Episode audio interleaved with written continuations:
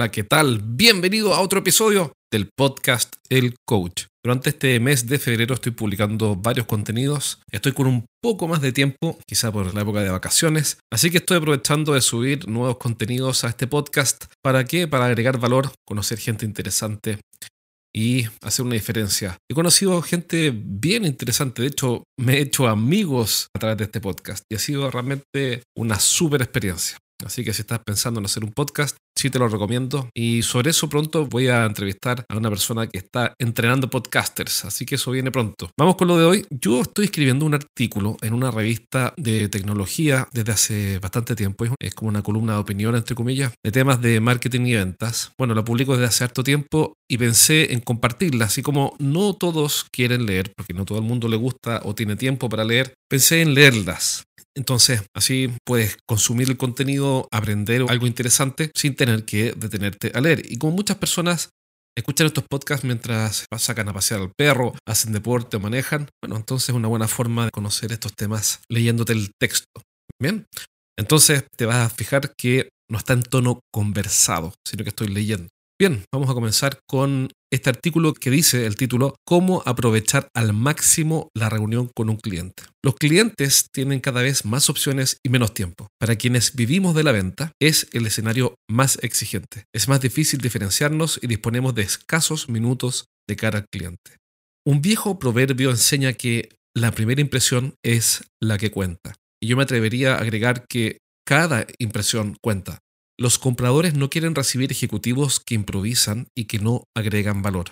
Por lo que si no somos interesantes y útiles en cada contacto, pronto dejarán de responder las llamadas y correos y difícilmente aceptarán una reunión. Más aún, en cada contacto con el cliente, él nos estará evaluando, haciéndose en silencio la siguiente pregunta. ¿Qué hay aquí para mí? Si la respuesta a esa pregunta es pobre, por ejemplo, es tan solo otro proveedor de tecnología que quiere vender, entonces debemos aceptar varias verdades incómodas.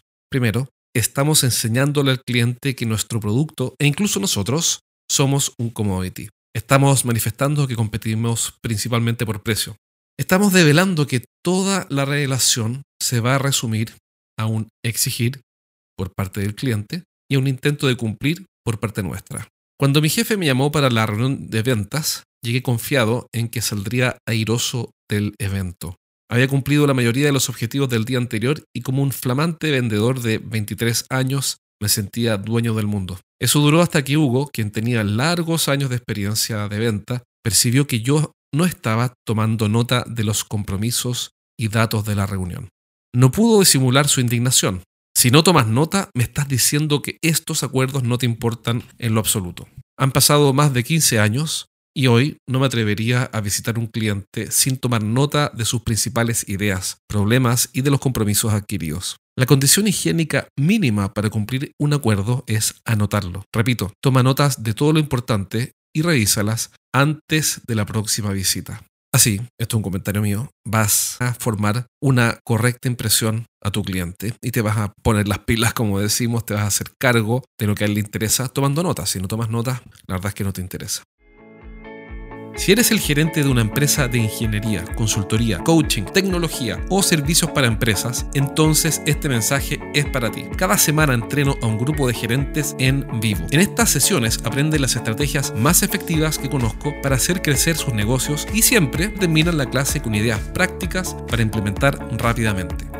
Y la buena noticia que tengo es que cada semana voy a sortear un asiento para una de estas clases sin costo. Regístrate ahora en eduventas.com y postula para participar en una sesión. Pide un cupo en eduventas.com. Ok, vamos, sigamos con el texto. Cinco preguntas para planificar la reunión. Las entrevistas con el cliente se planifican comenzando con el fin en mente. En su libro Los siete hábitos de la gente altamente efectiva, Stephen Covey enseña que las personas extraordinariamente productivas comienzan de esta manera, con el fin en mente. Antes de salir a visitar un cliente, debemos preguntarnos cuáles fueron los compromisos de la reunión anterior, qué consideraremos un éxito al final de esta visita, cómo conseguiremos pequeños pasos que faciliten ese resultado de la reunión, qué preguntas debemos hacer, qué información relevante debemos estudiar previamente. 1 los compromisos de la reunión anterior. este punto que acabo de citar como los puntos antes de la reunión, ¿ok? Para dar una buena impresión y planificar y sacarle el máximo provecho a la reunión con el cliente. Esto es un comentario mío, no del artículo. Ok, vamos con el punto 1. Los compromisos de la reunión anterior.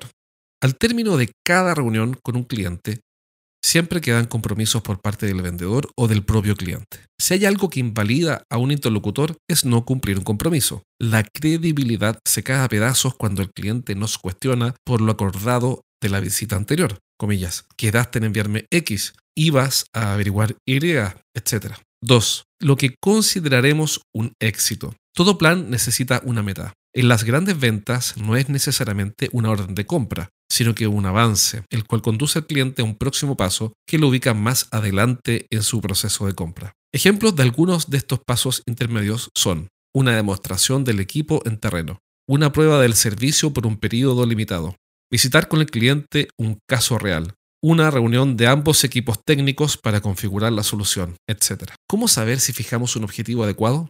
Bueno, preguntémonos, ¿es el cliente quien se mueve o es el vendedor? Cuando el objetivo es adecuado, ¿es el cliente quien se mueve o ambos? ¿Existe evidencia de que un cliente que da este paso esté más cerca de comprarnos? Si hay evidencia o al menos razones suficientes para concluirlo, entonces es una buena idea. Tercer punto, los pasos previos para el éxito. Por ejemplo, si el objetivo específico de la reunión es que el cliente acepte ver una demostración de nuestro equipo, podemos pensar en algunos puntos previos para este triunfo que el cliente calcule el aumento de producción que necesita, o reducción de costos, mejora de eficiencia, etc. Que acepte que la tecnología que dispone hoy no le permite esa mejora. Esto le ayudaría a reducir los costos, siguiendo con este ejemplo, de ir a ver nuestra demostración. Es decir, ir a ver nuestra demostración sería más atractivo. Las razones es que ahora interrumpir sus prioridades, reorganizar su agenda para ir a ver la prueba o explicarle a su jefe por qué asistirá a la demostración es mucho más razonable, es mucho más fácil. Cuarto punto, las preguntas que debemos hacer. Para influenciar a un cliente, los argumentos tienen un efecto menor. Comillas, viene muy de cerca la recomendación, cierra comillas, dice la frase popular. Son las preguntas las que nos mueven, nos hacen reflexionar y cuestionar los supuestos. Un vendedor bien preparado llevará las preguntas necesarias anotadas en su libreta para usarlas como una guía flexible. Siguiendo con nuestro ejemplo, podrían servir preguntas como ¿qué tan importante es para usted reducir los costos de operación? ¿Cómo le ayudaría a ver en terreno esta nueva tecnología funcionando? Quinto punto, información relevante. En Google Aprendí hace un par de años que la cultura de innovación de la empresa no permite los supuestos, datos, no opiniones. Esa es la cultura que vive en esa empresa. Necesitamos información altamente relevante para facilitar al menos tres tareas. La definición del resultado exitoso de la reunión, la articulación de los éxitos previos, la formulación de las preguntas adecuadas. Levantar información antes de la visita es entonces absolutamente necesario. Esta información, ordenada con inteligencia, nos permite trazar el mapa estratégico que necesitamos para ganar el negocio. Vender sin información es como volar sin instrumentos. Puedes volar, es decir, puedes vender, pero una simple neblina podría hacer que te estrelles. En resumen, objetivamente frente al cliente tenemos solo dos opciones, improvisar o planificar. Alguien preguntará, ¿planificar asegura 100% el resultado? No. No, pero lo que sí es seguro en un 100% es que improvisar es el camino al bajo rendimiento. Más grave aún, es el camino cierto para que seamos considerados como tan solo otro proveedor más con una oferta igual en un mundo en que los clientes tienen exceso de alternativas. Si te interesa saber más y ser parte de esto, mándame un correo a jorge arroba estrategiasdeventa.com. Te mando un abrazo y nos vemos pronto. Chao.